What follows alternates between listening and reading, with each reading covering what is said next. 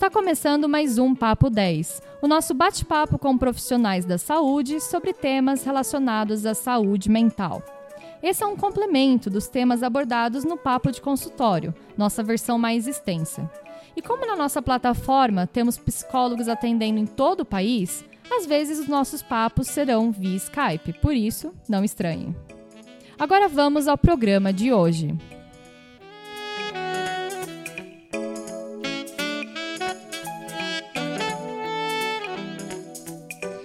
E a nossa convidada de hoje para falar sobre menopausa e saúde mental da mulher está aqui a Cristiane Machado, a psicóloga Telavita, mestre em ciências da saúde, especializada em projetos sobre feminilidade. Tudo bom, Cris? Oi, tudo bem, gente? Oi, Ju, tudo bem? Tudo bom. Então, Cris, é, queria, hoje a gente queria falar né, sobre o impacto psicológico e emocional da mulher que passa pela menopausa, né? É, que é um período bem crítico né, na vida dessa mulher. E eu queria saber como que se com as alterações emocionais, né, a mulher fica mais sensível. Como isso pode ser um caminho para depressão ou para outros problemas psicológicos? Tá. É... Olha, em psicologia, quando a gente é, estuda o desenvolvimento da mulher, o desenvolvimento humano, né, a gente não pode negar que corpo e psique são integrados. Né? Então, qualquer alteração do corpo interfere na psique e alguma alteração emocional também interfere no corpo. O que a gente percebe na menopausa é que são uma série de alterações hormonais é, que, consequentemente, vão ter alterações psicológicas. No caso da depressão, a gente não pode negar a história de vida dessa pessoa, né? Essa pessoa, às vezes, já tem uma predisposição é, para depressão, essa pessoa às vezes já teve é, uma depressão pós-parto, uma depressão ao longo da vida, ou uma instabilidade severa de humor. É, isso se intensifica na menopausa. Ah, a gente também pode entrar numa questão ah, social, né, que é a percepção da mulher em relação ao envelhecimento. Né? Então, uh, em culturas, por exemplo, a nossa cultura ocidental é uma cultura de valorização da juventude e da beleza eterna, né? É, então, em culturas como a nossa, a, a parada no ciclo reprodutivo pode representar ah, uma, uma, um, um, certo vazio, uh, uma perda de sentido, uma perda de função, de papel feminino na sociedade. É, isso tudo pode culminar em depressão. É, tem essa despersonalização, parece. Nem a própria mulher às vezes se encontra, né? Não sei, elas se sentem meio perdidas, não se sentem nesse processo de menopausa? Uhum. É, então, é, o que acontece com algumas, com alguns cuidados em saúde da mulher é a, medica, a falta de escuta, né? Então, assim, é, essas condições, essas alterações de humor são características dessa fase. Né? Então, tem uma medicalização não só nessa fase da menopausa, mas tem uma medicalização de qualquer sintoma e de labilidade emocional. Então, é, às vezes falta escuta, falta informação, falta interação é, com outras mulheres que estão passando por essa mesma fase, falta falar abertamente sobre isso, sobre é, é perda de interesse sexual, sobre ninho vazio, que acontece normalmente nessas fases, é, enfim, uma série, às vezes perda de entes queridos que as pessoas começam a ter ao torno dos 50, 50 e poucos anos.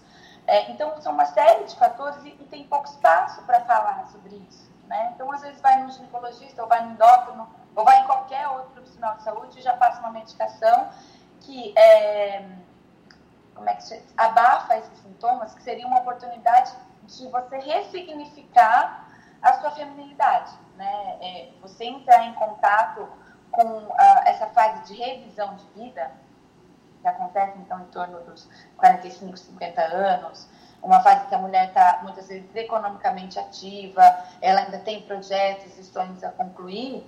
É, se você já não abre espaço para para a mulher ressignificar essa fase, entender ainda as necessidades, os desejos dessa fase, ver como que você pode seguir em frente, uh, se você medica isso uh, e não dá espaço para fala, você perde a oportunidade de elaboração, né, e ter uma passar pela pela dificuldade dessa fase e é, elaborar e, e, ter um outro posicionamento, né, na maturidade, né, a partir dos 50 anos, por aí. É porque a, a, menopausa, como você disse, ela acontece nesse período, né, até os 50 anos, mais ou menos. E você mencionou síndrome do, do ninho vazio, que é quando o filho, né, os filhos saem de casa, então tem esse essa sentimento da perda, também das, da perda dos entes queridos. Então, há muita coisa para essa mulher lidar, né? Então, a terapia, ela é essencial nesse período, você diria. Olha, é, se perguntar isso para uma psicóloga, eu perguntar se um para um dentista se a gente precisa escovar o dente. né? Eu entendo que a psicoterapia ela é indicada em qualquer fase de vida. Né?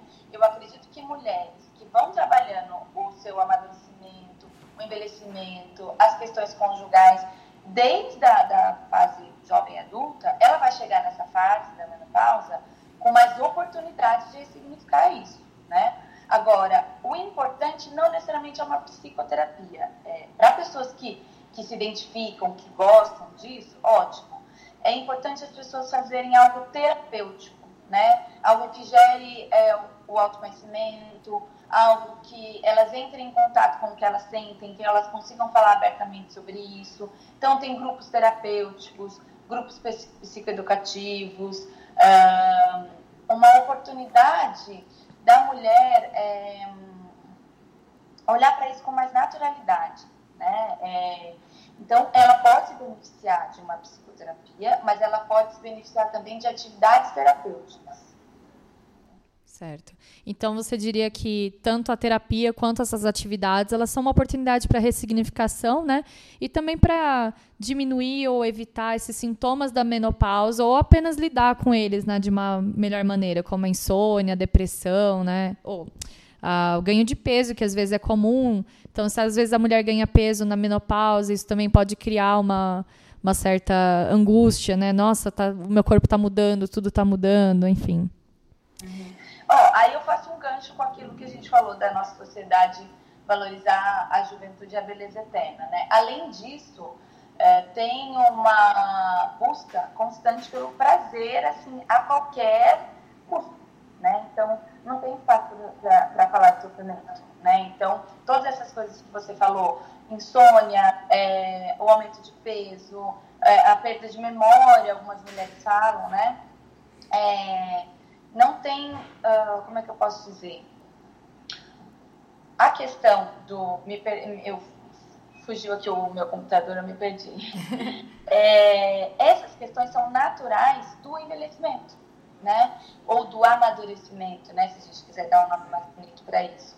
Então, uh, não necessariamente uma mulher é, começa a engordar porque ela está fazendo reposição hormonal ou, pelo contrário, ela teve uma baixa dos hormônios associados aos hormônios reprodutivos. Ela começa a engordar por uma série de fatores. Pode ser os fatores associados à perda de hormônio, pode ser uh, um aumento de peso, uh, de diminuição de metabolismo, uh, do, né, do retardo do metabolismo, pode ser uma fase em que a mulher está mais ansiosa, mais depressiva, mais estressada, mais angustiada e o comer é um recurso de compensação desses sintomas. Né? Então, é uma, uma série de fatores. Né? Mas, sim, como eu falei, é difícil falar de sofrimento. Né? É difícil você falar: olha, a menopausa está sendo sofrida para mim é, por tais e tais sintomas. É, então, eu queria ver como eu resolvo isso. Né? Tem uma coisa de a nossa sociedade não tolerar sofrimento mais. Né? Sim. Bom, espero que a gente tenha tirado as dúvidas dos nossos ouvintes. E se você tiver ainda alguma informação que você queira saber um pouquinho mais, é só mandar para a gente no Instagram ou no Facebook e também ler os nossos artigos no blog. E, Cris, muito obrigada pelo papo, foi muito bom. Se alguém também quiser tirar alguma dúvida com a Cris, pode entrar em contato com o, o, o Instagram do, da Telavita ou também acessar o Instagram dela, que tem também outros conteúdos, que é o Cris Machado, underline psicóloga, e entrar no site que é cristianemachadopsicologia.com.br e agendar também uma consulta com ela aqui pela Telavita. Muito obrigada, Cris. Até outra oportunidade. Obrigada, Ju. Obrigada, Talavita. É, eu acredito que a informação é o primeiro passo para a gente viver bem, né? É, então, é, essa oportunidade de falar abertamente sobre isso, é, garanto que vai ser uma oportunidade para as mulheres que estão passando por essa etapa ou para profissionais que trabalham com isso. Estou à disposição de vocês. Muito obrigada, Cris. Até mais. Nada. Tchau, tchau.